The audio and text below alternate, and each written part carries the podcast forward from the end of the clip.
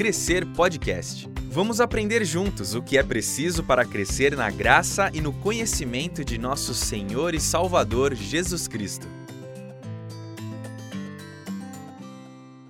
Nós estamos na nossa última aula desse curso. Prazer, meu nome é Bíblia.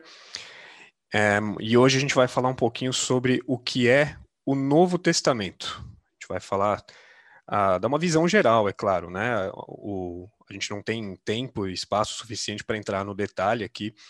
É, inclusive, mais para frente vai ter um curso específico sobre o Novo Testamento, né, com mais aulas, mais detalhes aí, parecido com o que a gente já teve também ah, no ciclo anterior sobre a mensagem do Antigo Testamento. Ah, alguns de vocês tiveram a oportunidade de participar. A gente teve ao todo aí 11 aulas que a gente conseguiu entrar mais no detalhe, então foi, foi bem interessante. O intuito aqui é dar uma visão geral, de fato. Né? E na semana passada, o Rogério trouxe para nós uma visão geral do que é o Antigo Testamento. Então a gente viu lá é, os diversos livros, os estilos literários existentes, coisa que também a, a Stephanie é, apresentou para nós em duas aulas atrás, né? O Rogério também relacionou esses livros e os gêneros literários com alguns dos eventos históricos que ocorreram lá com o povo de Israel. E a gente viu que na última aula o Rogério usou muito essa palavra aliança, né, que na verdade é, a, é, é o significado, é a tradução desse termo testamento. E a gente está usando bastante, né, tanto para falar do Antigo quanto do Novo Testamento. Então, a, essa palavra aliança ou pacto, acordo, são a, significados aí importantes que a gente tem que ter por trás quando fala tanto do Antigo quanto do Novo Testamento. Então, quando a, a gente lê o Antigo Testamento, uh, nós vemos que Deus não somente propôs fazer essa, essa aliança, esse pacto com o seu povo, o povo que ele escolheu, mas a gente também vê como Deus permanece o tempo todo fiel a essa aliança, mesmo quando o povo constantemente se rebela, vira as costas para Deus, quando descumpre a parte que o povo tinha né, nesse, nesse acordo, nesse pacto, nessa aliança.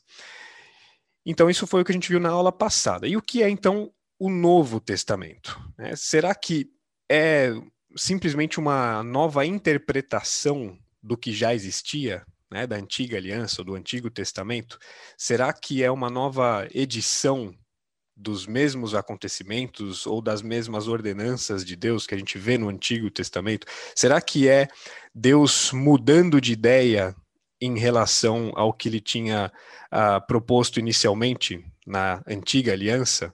Né, então, Será que é exatamente isso que a gente enxerga, que a gente encontra no Novo Testamento? Né? O, que, o que essa nova aliança do Novo Testamento representa para nós? Então a gente vai falar um pouquinho sobre uh, esses assuntos na nossa aula de hoje.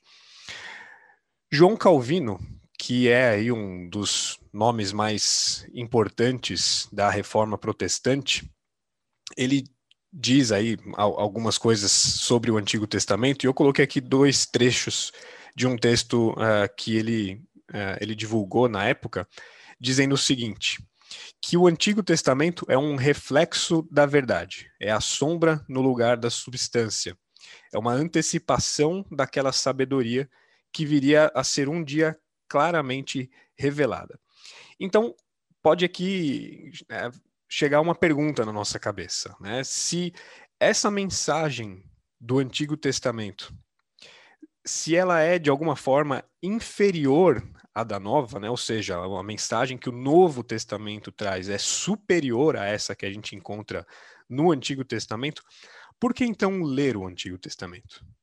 É porque nós, como cristãos, devemos ler essa, esses textos, esses livros, essa mensagem que muitas vezes parece ser talvez obsoleta, talvez até retrógrada, é, e, e, que foi destinada, sem dúvida, né, para o povo escolhido de Deus, o povo de Israel. Né? E porque nós, como cristãos, devemos gastar o nosso tempo, a nossa energia, né, lendo, estudando o Antigo Testamento? O que isso tem a ver com a gente?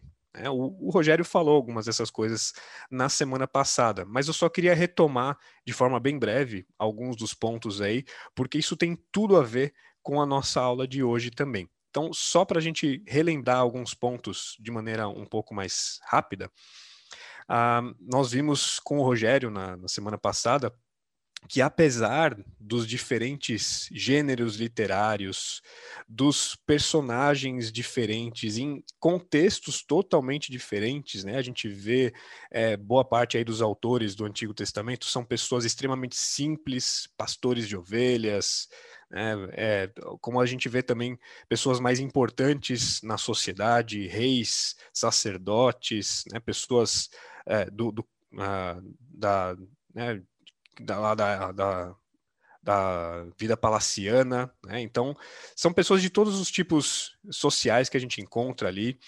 Nós vemos uh, contextos diferentes, até em períodos históricos diferentes, né? O Antigo Testamento foi escrito durante um longo período de tempo, né? Mas a gente viu que, apesar disso tudo, uh, é um único eixo temático, ou seja, um único assunto que perpassa por todo o Antigo Testamento. E o Rogério falou isso para nós na semana passada. E esse assunto, esse eixo temático é justamente a promessa de Deus que vai avançando aí do início ao fim do Antigo Testamento de maneira progressiva também. Mas é através desse eixo que a gente entende a, a evolução da revelação de Deus através do Antigo Testamento e como que isso se, se revela para nós também. Né? Isso a gente viu na semana passada. Então, só para relembrar, de forma bem breve mesmo, o que a gente já viu na aula do Rogério, né? como ah, essa promessa foi revelada para a humanidade e como ela foi reafirmada algumas vezes, né, de uma maneira talvez um pouco diferente, mas como isso foi trazido para a humanidade como um todo. Né? Então, a, a primeira, é, primeira vez que a gente vê né, Deus trazendo uma promessa para a humanidade já é logo lá é, depois do primeiro pecado. Né? Assim que Adão e Eva cometem lá o pecado original, Deus traz essa mensagem, né, dizendo que da mulher viria o descendente e que esse descendente feriria a cabeça da serpente, no caso, né, que representando ali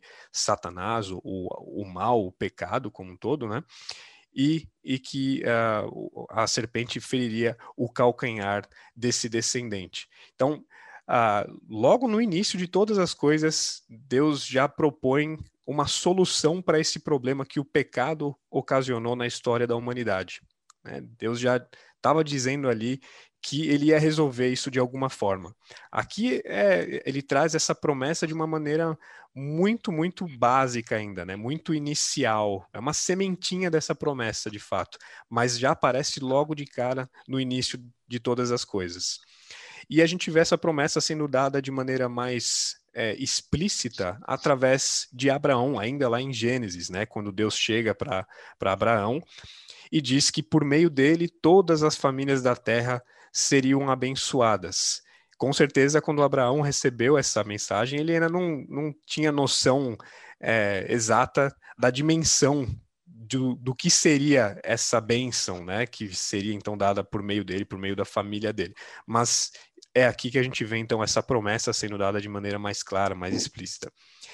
E ela também é retomada ou reafirmada com Moisés, né, quando o povo sai do Egito, né, daquela época de escravidão, e Deus entrega então a, a sua lei para Moisés e, é, por consequência, para o povo a gente vê lá em Êxodo falando o seguinte, né? Que esse é o sangue da aliança que o Senhor fez com vocês, de acordo com essas palavras que Deus estava trazendo através do livro da aliança, através das suas leis. Né? Então, a gente vê Deus reafirmando a sua promessa que tinha sido dada inicialmente lá para Abraão e agora estava sendo retomada aqui para o povo como um todo através de Moisés. Com Davi a gente também vê isso, né? Bastante tempo depois do que ocorreu lá com o povo no deserto, quando Deus traz a revelação para Davi, dizendo que através dele, através da descendência de Davi, viria o, o rei eterno, né? que através de Davi o seu trono seria então para sempre. Né? E aqui Deus já estava apontando para o Messias que viria muito tempo depois. E nos profetas isso também acontece o tempo todo, de diversas formas diferentes, diversos profetas diferentes, né? Tem, tem vezes que a gente vê uh, Deus relembrando a promessa ao povo de, em forma de juízo, né? ou seja, o povo passando por um, uma fase de sofrimento, de fato, é, com uma palavra mais dura de repreensão, de exortação por parte de Deus, mas a gente também vê muitas vezes isso sendo relembrado de maneira a trazer esperança para o povo. E aqui eu coloquei um dos textos, como disse, tem vários, é, se a gente pegar aí os profetas como um todo, né, eles sempre trazem essa, essa palavra é, é, é, um, é, é, relembrando o que Deus já tinha revelado anteriormente, principalmente lá com Abraão, com Moisés. Né? Eles não trazem uma palavra necessariamente nova para o povo, eles relembram essas coisas. E aqui eu selecionei o texto de Jeremias 31, 31 a 34, que é um texto que eu particularmente gosto muito. Eu quero ler aqui rapidinho com vocês. Diz o seguinte: Está chegando o dia, diz o Senhor, em que farei uma nova aliança com o povo de Israel e de Judá não será como a aliança que fiz com seus antepassados, quando os tomei pela mão e os tirei da terra do Egito. Embora eu os amasse como o marido ama a esposa, eles quebraram a aliança, diz o Senhor. E esta é a nova aliança que farei com o povo de Israel depois daqueles dias, diz o Senhor.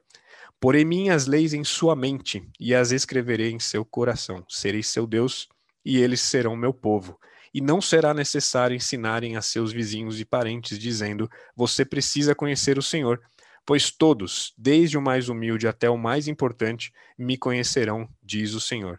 E eu perdoarei sua maldade, e nunca mais me lembrarei de seus pecados. Que coisa linda, né? Isso ainda Antigo Testamento. Né? De novo, o profeta sendo usado aqui por Deus para apontar para alguma coisa que ia acontecer no futuro né, que Deus viria a trazer então essa nova aliança e que através dessa nova aliança ele iria então perdoar toda a maldade da humanidade que nem se lembraria mais dos seus pecados. Que coisa incrível, né? Então, respondendo à pergunta que a gente fez agora há pouco, né, por que ler o Antigo Testamento?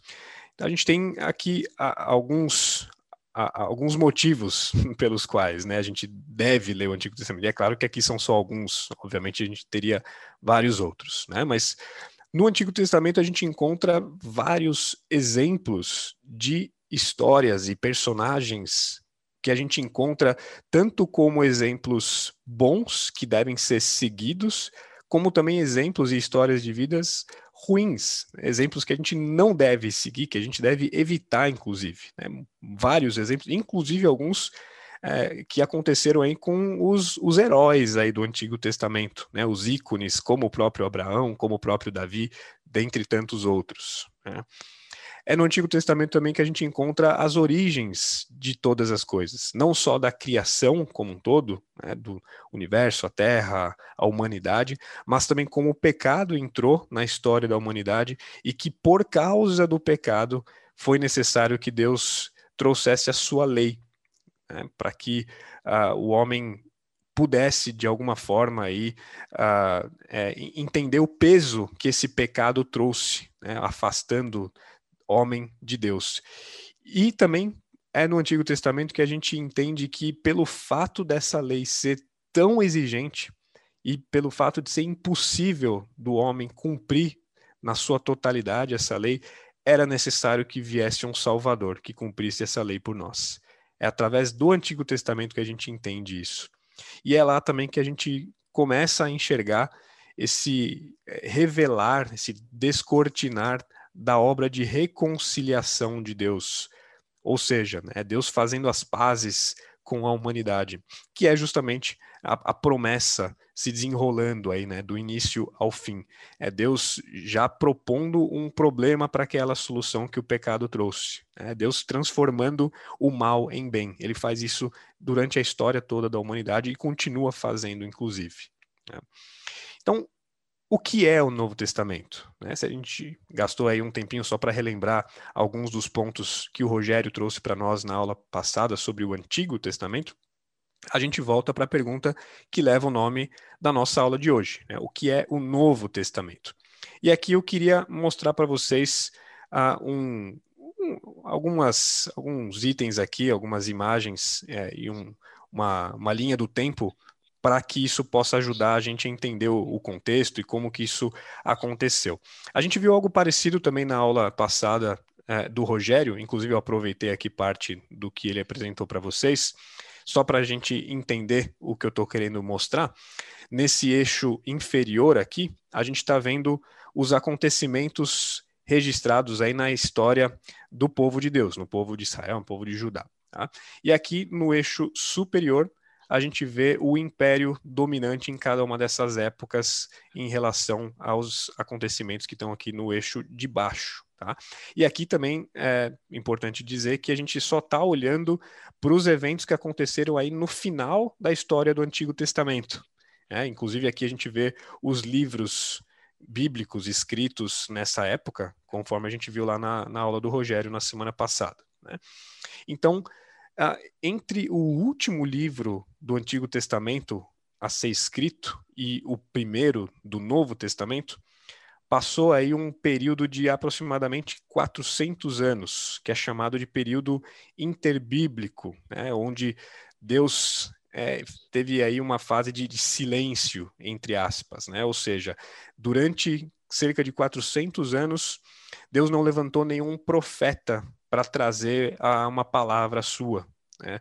Então, uh, nesse período em que a gente não tem nenhum livro bíblico né, na nossa Bíblia protestante, não tem nenhum livro dessa época, é, apesar de então a gente entender que não teve nenhuma mensagem uh, de um profeta revelado por Deus, uma, uma, mensagem que a gente considera como inspirada por Deus, apesar disso aconteceu muita coisa nesse período. Né, historicamente, tanto num contexto maior né, com, do, do, do, mundo conhecido, né, ou seja, a gente vê aqui uma troca de império, né, muito importante aqui para a história da humanidade como um todo.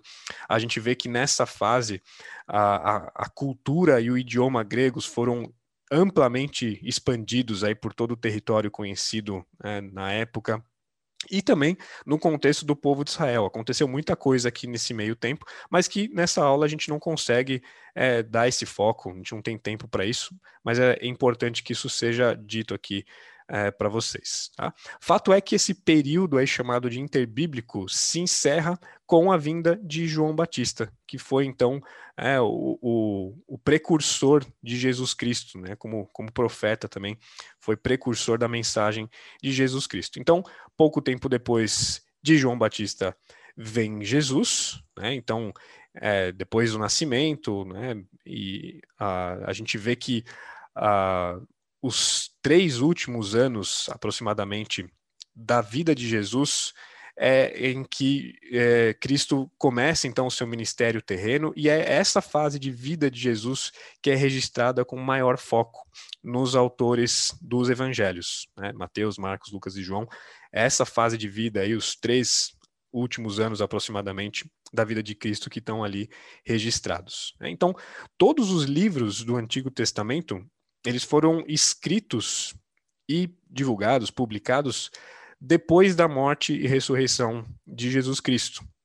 Mas é interessante isso, a gente viu na primeira aula que do primeiro até o último livro publicado do Novo Testamento se passou um período de somente cerca de 60 anos, o que é bastante curto, né? E a gente também falou que uh, isso quer dizer que quando esses livros estavam sendo divulgados, estavam sendo escritos, redigidos, copiados, né, espalhados aí pelas regiões do mundo conhecido, muito, uh, muito, uma grande parte das testemunhas das pessoas que presenciaram esses acontecimentos que estão ali registrados, não só no, nos evangelhos, mas também pelas cartas dos apóstolos, essas pessoas ainda estavam vivas. Né? Isso, isso é muito interessante da gente relembrar. Um, e é importante também saber que tudo isso, toda essa, essa história que a gente vê ali registrada nos livros do Novo Testamento, tudo isso aconteceu dentro de um contexto aí de Império Romano. E de forma bem breve também, só quero uh, colocar aqui alguns destaques do contexto histórico aí que estava por trás do Novo Testamento, então aí do Império Romano. De início, o cristianismo ele não foi nem muito notado pelo império. É, ele, na verdade, ele foi reconhecido basicamente como uma seita é, do, é, do, uma seita da religião judaica. É interessante. Ela era um pouco misteriosa, né? O pessoal ainda não estava entendendo muito bem o que que era, mas ela era reconhecida simplesmente como uma seita judaica. E lá para meados do século I é que o império, através aí do, de Nero, né, começa a perseguição aos cristãos. E foi uma perseguição extremamente sangrenta, muita, muita gente morreu nesse meio tempo. É, boa parte dos apóstolos que a gente conhece né, através do Novo Testamento morreram a, por conta disso também. E essa perseguição se estendeu por muitos anos, né, séculos aí, só termina muito tempo depois, lá com Constantino. Né? E é interessante também saber que os livros do Novo Testamento, todos eles foram escritos no grego koiné, que é o grego comum da época, o grego que é a linguagem informal do dia a dia, a linguagem que era ouvida e falada nas ruas das cidades. É, isso por si só já foi um fator muito, muito importante, um fator decisivo para que a mensagem do Novo Testamento pudesse ser espalhada de forma tão rápida e de forma tão efetiva pelo mundo conhecido, né? Por, pelo fato de usar um idioma comum, né? um idioma que uh, praticamente todo mundo daquela época, daquela região, pudesse entender. Então, isso foi extremamente importante. E o cristianismo, então, ele teve início uh, com um grupo bastante pequeno de pessoas lá, os seguidores de Cristo, né? depois que Jesus faleceu e, e ressuscitou numa região que também era muito pequena, lá na Palestina, né? E, e de lá ela foi então espalhada não só para a capital do Império Romano, mas para os confins da terra, né? para todos os cantos do mundo, como a gente tem até hoje. Né? Essa mensagem que chegou até nós teve essa origem bastante é, pequenininha, né? mirradinha, mas é tomou uma proporção gigantesca aí claro, com o Espírito Santo por trás disso tudo, né? O agir de Deus através disso tudo. Então, só para a gente ter uma, uma noção aqui, né, de, dos livros do Novo Testamento, e aqui eu não coloquei uh, os livros numa sequência de publicação, tá? mas sim da ordem em que os eventos aconteceram historicamente, porque ah, isso a gente também comentou na primeira aula, que uh, os evangelhos foram divulgados, a maior parte deles, até depois de algumas das cartas, né?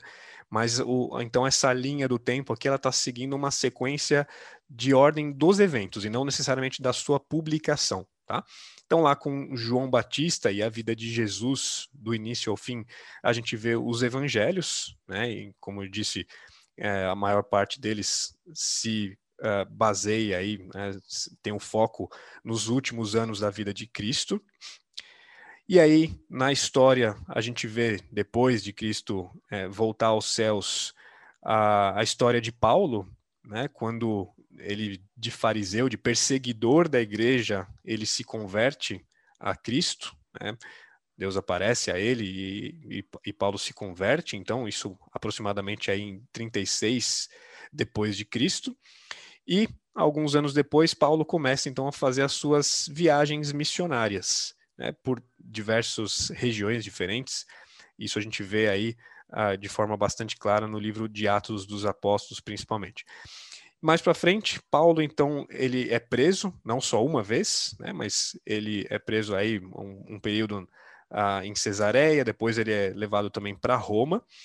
E esse período da vida de Paulo, não só de Paulo, né, mas de outros dos apóstolos, Pedro também, a gente vê bastante coisa registrada acerca do que Pedro estava fazendo, mas muito do que Paulo fez e da vida de Paulo, a gente vê no livro de Atos dos Apóstolos, que é o livro histórico que a gente vê aí no, no Novo Testamento, escrito também, inclusive, pelo mesmo Lucas aqui do Evangelho.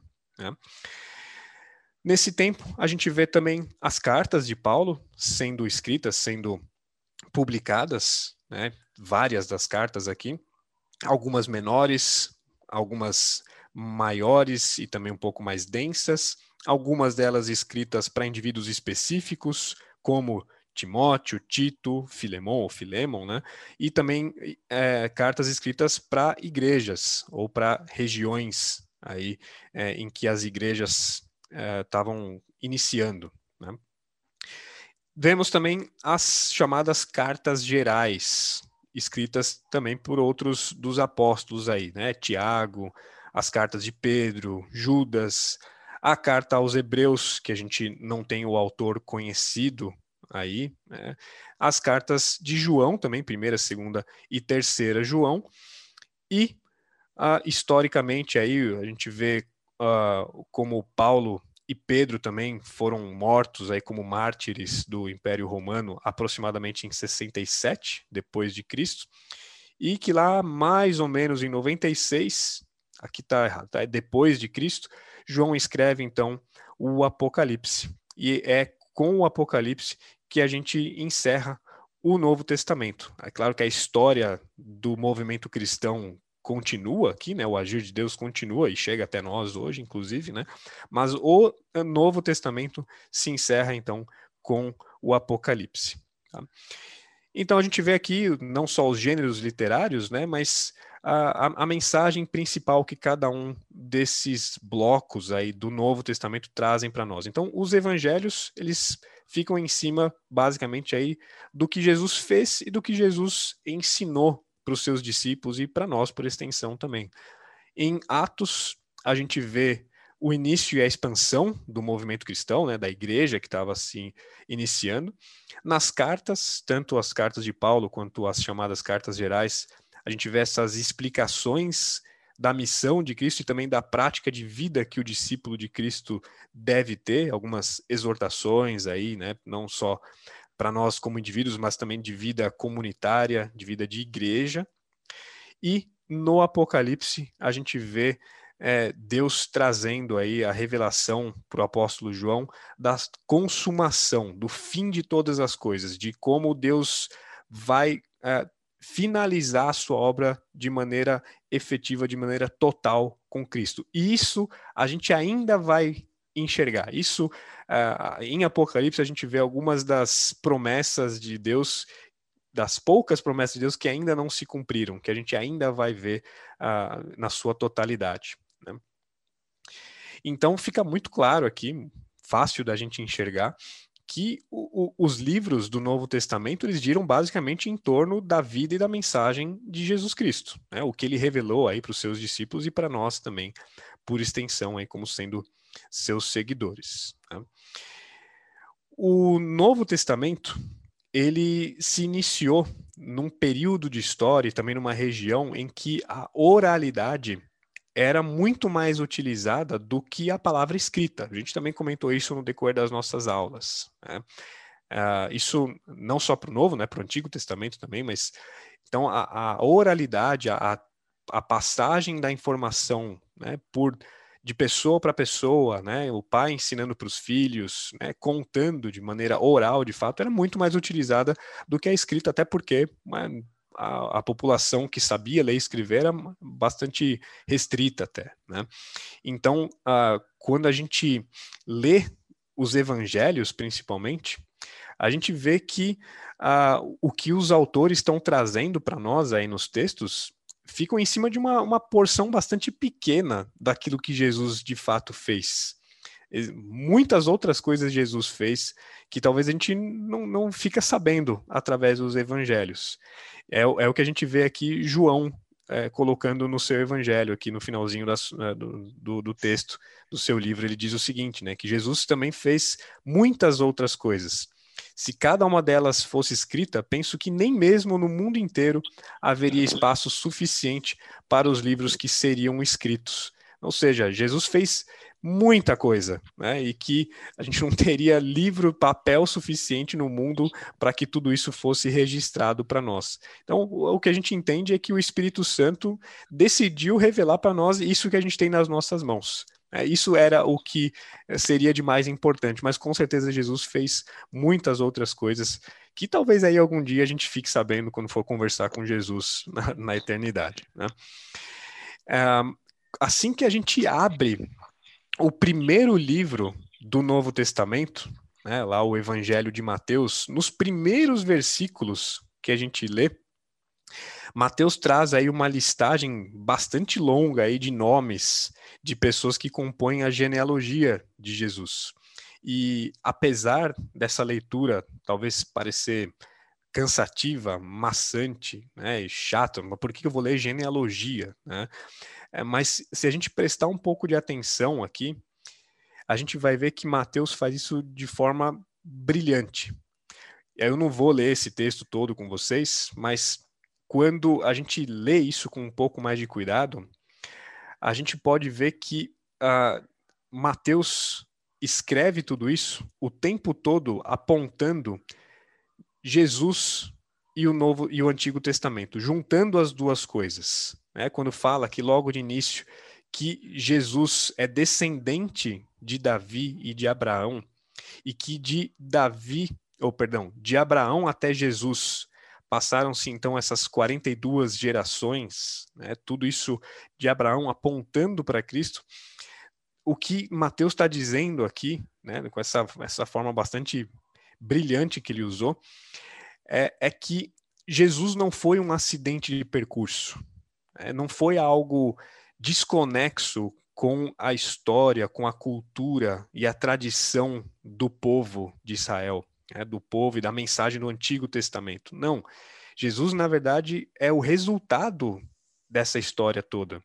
É, ele é, é o resultado daquilo tudo que antecede, daquilo que a gente lê nos livros do Antigo Testamento. Então, tudo que a gente vê lá no Antigo Testamento, apesar de às vezes não parecer, tudo isso aponta para Jesus Cristo. E é isso que os autores dos evangelhos e também os apóstolos aí através das cartas mostram para nós o tempo todo. Né? Tudo culmina em Jesus Cristo. Então, quando a gente volta para a pergunta né, sobre o que é o Novo Testamento, primeiro quero mostrar para vocês o que não é. Né? A gente já falou isso de maneira talvez um pouco mais superficial aqui, mas para que isso fique um pouco mais claro, o Novo Testamento não é simplesmente uma reedição, uma nova versão, uma interpretação do Antigo Testamento. Não é isso. Ele não apresenta para nós um Deus diferente do Antigo Testamento. Isso é um ponto que muitas vezes surge aí, né? É, principalmente para quem está começando a estudar a Bíblia, em relação a Uh, o Deus do Antigo e o Deus do Novo Testamento. Né? Por que, que a gente tem talvez esse, essa impressão de que a gente não está falando exatamente do mesmo Deus, né? O Deus juiz lá do Antigo Testamento e o Deus amoroso do Novo. E a gente vê que na prática isso não acontece. É exatamente o mesmo Deus. O mesmo Deus que é juiz no Antigo Testamento também é Deus amoroso no Antigo Testamento. E o mesmo Deus que é amoroso no Novo também é Deus juiz no Novo Testamento. É, é uma história que é complementar. É, é, essa esse ponto aí foi bastante abordado né, numa, numa aula especial que o Israel deu no curso de Antigo Testamento. Se depois alguém quiser uh, um pouco mais de informações sobre isso, a gente pode mandar até o link dessa, dessa aula, bastante interessante também. O Novo Testamento também não é o plano B de Deus né, em relação à lei. Ou seja, putz, eu trouxe a lei, não deu certo, o pessoal não conseguiu seguir a lei, então vamos trazer Jesus. Não, não é isso. Quando a gente lê a Bíblia como um todo, o Antigo e o Novo, a gente vê que Jesus já estava nos planos de Deus de início. É, Jesus, na criação de todas as coisas, ele já estava lá, não só participando de maneira ativa, mas também já introduzindo é, a, o plano de salvação à humanidade. O que é então o Novo Testamento? É, ele traz essa revelação do cumprimento da promessa de Deus que começou lá no Antigo. Né? portanto, é o que a gente viu agora no slide anterior, né? De tudo aquilo que a gente vê no Antigo Testamento culmina em Jesus Cristo, aponta para Cristo. É o que a gente vê aqui em Gálatas, Gálatas também, na carta que Paulo escreve à igreja dos Gálatas, quando ele diz que antes que o caminho da fé se tornasse disponível, fomos colocados sob custódia da lei e mantidos sob a sua guarda, até que essa fé fosse revelada. Em outras palavras, a lei foi nosso guardião até a vinda de Cristo. Ela nos protegeu até que, por meio da fé, pudéssemos ser declarados justos. Agora que, por, agora que veio o caminho da fé, não precisamos mais da lei como guardião. É muito, muito interessante isso. Ou seja, tudo culmina em Jesus. A própria lei de Deus, aquele monte de mandamentos que a gente vê no Antigo Testamento, tudo aquilo já apontava para Cristo. Muito interessante. Então, uh, o que é então essa nova aliança, né? Testamento como nova aliança? Se no Antigo Testamento a gente vê o pacto que Deus faz com o seu povo, aquilo que começou lá em Abraão, né, o que passa pelos demais patriarcas, se estende lá para o povo todo através de Moisés, quando Deus tira o povo do Egito, passa lá por todos os, os judeus. É. É, o Novo Testamento, então, é essa nova aliança, esse novo pacto, em que Deus faz esse pacto com o, o povo que é, segue, que crê na mensagem de Jesus Cristo e, portanto, com nós mesmos. Né? E é através da morte de Cristo que ele traz, então, essa, essa mensagem da nova aliança, da salvação, que é, é divulgada para nós aqui também, é proposta para nós. É o que a gente vê lá no finzinho do Evangelho de Mateus, no capítulo 26, versos 26 a 28, diz o seguinte: Enquanto comiam, Jesus tomou o pão, deu graças, partiu e deu aos seus discípulos, dizendo: Tomem e comam, isso é o meu corpo. Em seguida tomou o cálice, deu graças e ofereceu aos discípulos, dizendo: Bebam dele todos vocês. Isso é o meu sangue da aliança, que é derramado em favor de muitos para perdão de pecados. Então, essa é a nova aliança. A própria morte e ressurreição de Jesus Cristo é a nova aliança. É, ou seja, aquilo que a humanidade não conseguiu cumprir né, no seu papel, na sua parte do pacto, da aliança que tinha sido firmada lá no Antigo Testamento, Jesus cumpre através da sua morte da sua ressurreição. Ele é a nova aliança. E é a partir dele, da sua morte, da sua ressurreição e de, uh, da, de, da fé no nome de Jesus Cristo, é que essa nova aliança é estendida também a nós hoje aqui. Né? Então, qual é a mensagem do Novo Testamento? Mesmo a gente tendo ah, alguns temas diversos sendo abordados aí, não só nos evangelhos, mas principalmente nas cartas, até porque a gente tem diversos autores diferentes, né? É bastante razoável a gente concluir que a, a mensagem central do Novo Testamento é o reino de Deus.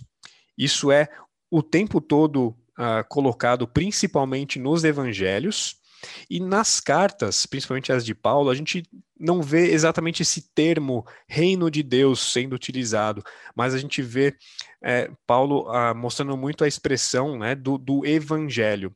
E esse evangelho é, é também reino de Deus, é o reinado de Deus sendo uh, implantado na humanidade, na totalidade da vida daqueles que creem nessa mensagem.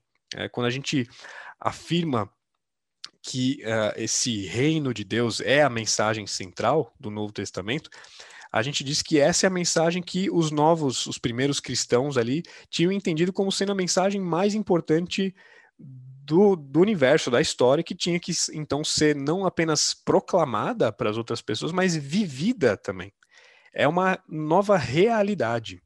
Né? O reino de Deus é, é justamente essa, essa vinda do reinado de Deus sobre a nossa vida. Então, quando Jesus vem ao mundo e traz a nós, inicia esse reinado, ele a, a, a, apresenta aí, através do Evangelho de Marcos, essa mensagem tão importante aí, em Marcos 1,15, em que ele diz que o tempo é chegado, o reino de Deus está próximo. Arrependam-se e creiam nas boas novas. E o que, que Jesus estava querendo dizer com isso? Né? Essas boas novas, essa é uma coisa bastante interessante. Né? As boas novas, ou o evangelho de fato, né? essa é a tradução, é o termo em grego utilizado aí é, pelos autores do, dos evangelhos. Né? Boas novas, né? as boas notícias. Isso é bastante interessante. Eu, é, pessoalmente, né, eu cresci no ambiente de igreja. Então eu já, já ouço as histórias aqui do Novo, do Antigo Testamento desde pequeno. Mas na minha cabeça, até não muito tempo atrás, é, as boas novas, o evangelho, era basicamente a, a história da cruz. Né? Na minha cabeça era isso, a história da cruz. Mas é interessante que a gente vê em algumas passagens diferentes do Novo Testamento, Jesus chegando para os seus discípulos, ele ainda em vida, né? antes de, de morrer, antes de passar pela cruz, ele chegando para os seus discípulos falando: vão aí e é, espalhem as boas novas, tragam o evangelho para a pessoa. Mas Jesus ainda não tinha falecido, não tinha ido para a cruz. Então, o que é essa mensagem das boas novas de fato? Se não é somente a cruz, também é, mas não é somente a cruz. É, essa essas boas novas, o evangelho, é que o reino de Deus está próximo. Essa é a mensagem do Novo Testamento, a mensagem que Cristo veio trazer e que os seus discípulos é, expandiram é, depois para os demais pontos da terra. Essa é a mensagem. Né? E Jesus não é somente a mensagem também, ele é o reino de Deus. Né? Quando a gente vê aqui esse termo, né, que o reino de Deus está próximo, e uh, o tempo todo Jesus vai falar isso nos seus evangelhos, usa diversas parábolas, inclusive, para explicar o que é ou o que não é o reino. É, aqui não está querendo dizer que é, a proximidade desse reino era em sentido é, cronológico, né? Ó, daqui a pouco, né? Falta pouco para o reino de Deus, daqui a tanto tempo. Não. Também não estava querendo dizer que era num sentido geográfico. Olha, tá ali próximo, né? Anda mais 10 quilômetros aí que você chega no reino. Também não era isso. O que está querendo dizer aqui é que o reino está aqui com a gente, está próximo né, do nosso lado, porque Jesus veio. Jesus trouxe o reino de Deus. É ele que inaugura o reinado de Deus sobre a história, sobre a humanidade como um todo. É, isso a gente vê é, em diversos, diversas passagens aí do, do Novo Testamento, e aqui eu estou destacando uma delas, que está registrada lá em Lucas 4, do 18 ao 21. Aqui é uma passagem bastante interessante, em que Jesus está é, na, na, numa das sinagogas ali, é, é, trazendo a, a, palavra de Deus, ele pega o livro do apóstolo Isaías e começa a ler ali um texto bastante interessante, diz o seguinte: O Espírito do Senhor está sobre mim, pois ele me ungiu para trazer as boas novas aos pobres. E aqui é, é Jesus lendo o profeta Isaías. Tá? Ele me enviou para anunciar que os cativos serão soltos, os cegos verão, os oprimidos serão libertos, e que é chegado o tempo do favor do Senhor. Lembrando, isso é Isaías dizendo, muito tempo antes daquilo que Jesus estava fazendo aqui. Jesus fecha o livro, devolveu o assistente e sentou-se. Todos na sinagoga olhavam atentamente, então ele começou a dizer: Hoje se cumpriram as escrituras que vocês acabaram de ouvir. Olha que coisa incrível. Olha que, que coisa sobrenatural para as pessoas que estavam ali ouvindo o que Jesus estava dizendo. Ou seja, ele pega lá o Antigo Testamento, um texto que o pessoal conhecia, é, do, do profeta Isaías, amplamente lido, estudado na época ali. Pega aquele trecho e fala: olha, isso aqui que o profeta estava dizendo, que Deus faria. Né? Ou seja, que os cativos serão soltos, os cegos verão, os oprimidos serão libertos. Isso aqui se cumpriu agora, em mim, Olha que coisa sensacional que a gente vê aqui Jesus fazendo. Né? E uh, Jesus também continua aí, né? Não simplesmente dizendo que o reino está próximo, mas ele diz também para que as pessoas se arrependam e creiam. Essa é a parte difícil aí, né? É a parte que cabe a nós, é o arrependimento, né? O que é arrependimento? É mudança de mente, mudança de caminho, né? É eu trocar o caminho do pecado, o caminho da morte, pelo caminho de Deus, que é justamente o caminho de Jesus Cristo. Isso é necessário para que a gente possa entrar, ingressar de fato no reino de Deus. Isso é necessário, o arrependimento. Né? Então, quando a gente é, olha que essa essa teologia, né, sobre acerca do reino de Deus, a gente consegue enxergar melhor o que Jesus veio fazer aqui nesse mundo. Ele não veio somente para perdoar pecados, coisa que ele também fez. Né? Ele não veio somente para nos dizer que se a gente cresce em Cristo, na sua mensagem, a gente iria para o céu, o que também é verdade. Mas a mensagem que ele traz é muito maior do que isso, muito mais ampla e significativa do que isso. Né? A salvação, o perdão dos pecados, a vida pós-morte, né? essas bênçãos todas, elas são partes do todo, elas são fundamentais. Mas é, o, o fato é que pertencer ao reino de Deus significa que o nosso relacionamento com o Criador, que se coloca como o nosso Pai, foi totalmente restaurado através de Jesus Cristo. É Ele que traz de maneira efetiva e é, completa a reconciliação de Deus, ou seja, Deus fazendo as pazes com a humanidade que é rebelde, que é pecadora, que vira as costas para Deus o tempo todo. Até hoje a gente faz isso, né? O, o, dia, todo dia a gente faz isso, basicamente, consciente ou inconscientemente. Né?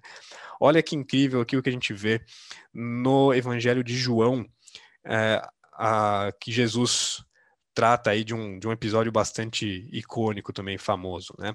Havia um fariseu, ou seja, um, mestre da lei, um cara importante né, do, do, do, ciclo religioso da época ali de Jesus Cristo, chamado Nicodemos, uma autoridade entre os judeus. Ele veio a Jesus à noite e disse: Mestre, sabemos que ensinas da parte de Deus, pois ninguém pode realizar os sinais milagrosos que estás fazendo, se Deus não estiver com ele.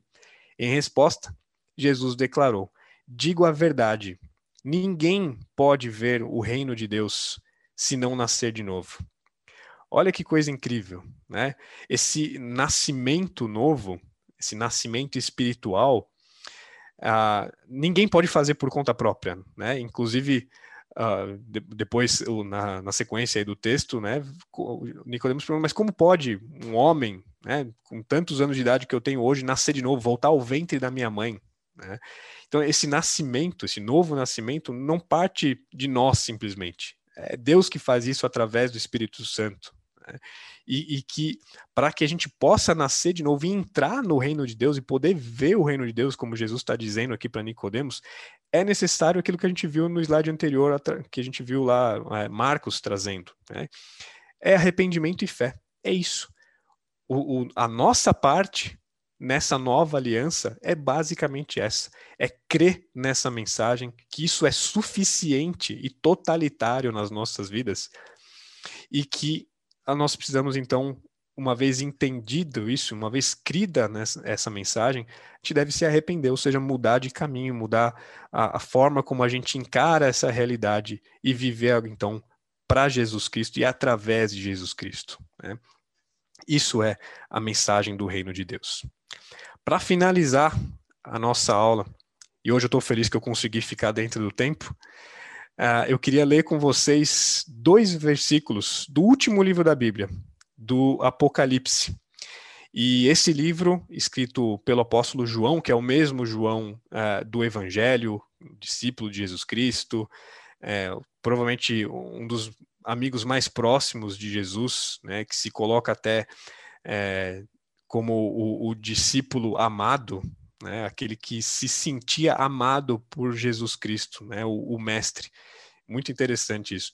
E nessa, nesse livro né, do Apocalipse, em que João recebe uma visão de Deus acerca de algumas coisas que ainda viriam a acontecer, né, e essas coisas é, talvez ah, fossem futuro para João, né, naque, naquele contexto, ou também algumas coisas que a gente ainda vai ver acontecer, que não se cumpriram na história, né? coisas que a gente ainda vai ver acontecer uh, aqui, uh, talvez em vida, talvez não.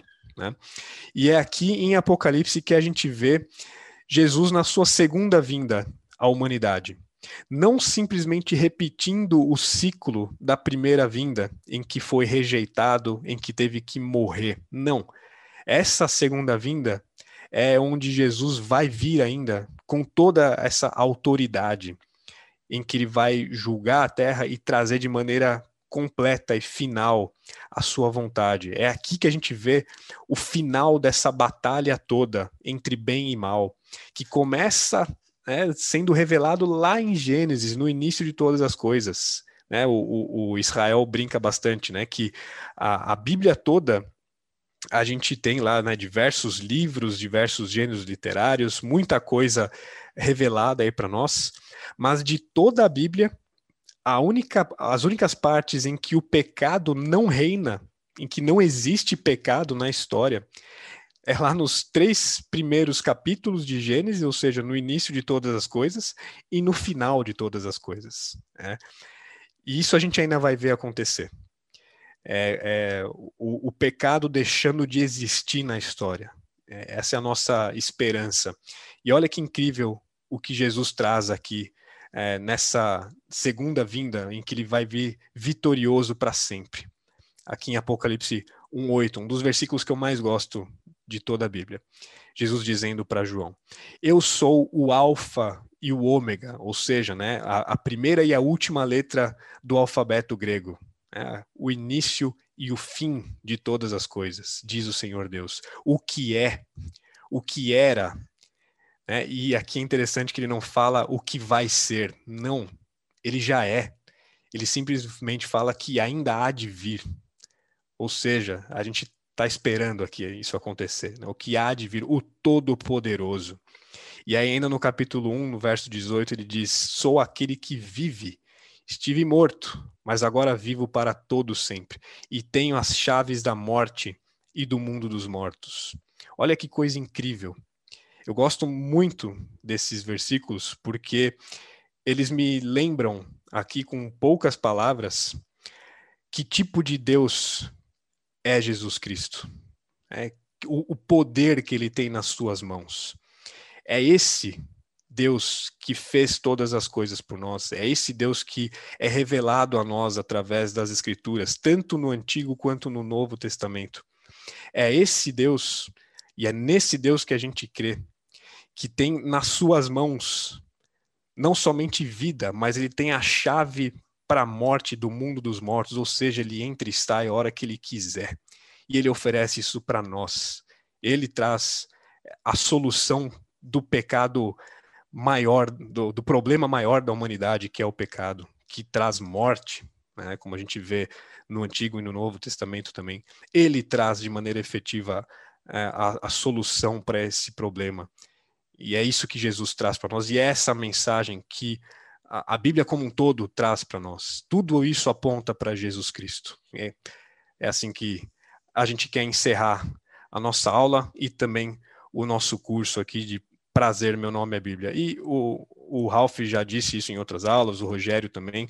O que a gente quer aqui, pessoal, é com essa, esse curso bastante breve, né, oito aulas somente, em que a gente não tem como entrar em detalhe de muita coisa, a gente não tem tempo para isso, mas é incentivar vocês a estudar essa Bíblia, é a pegar ali a, a, sua Bíblia, como a gente disse em outras aulas, né, numa tradução que você se sinta confortável de ler, é, com um português mais próximo aí do seu dia a dia. A gente já deu algumas sugestões aí de traduções.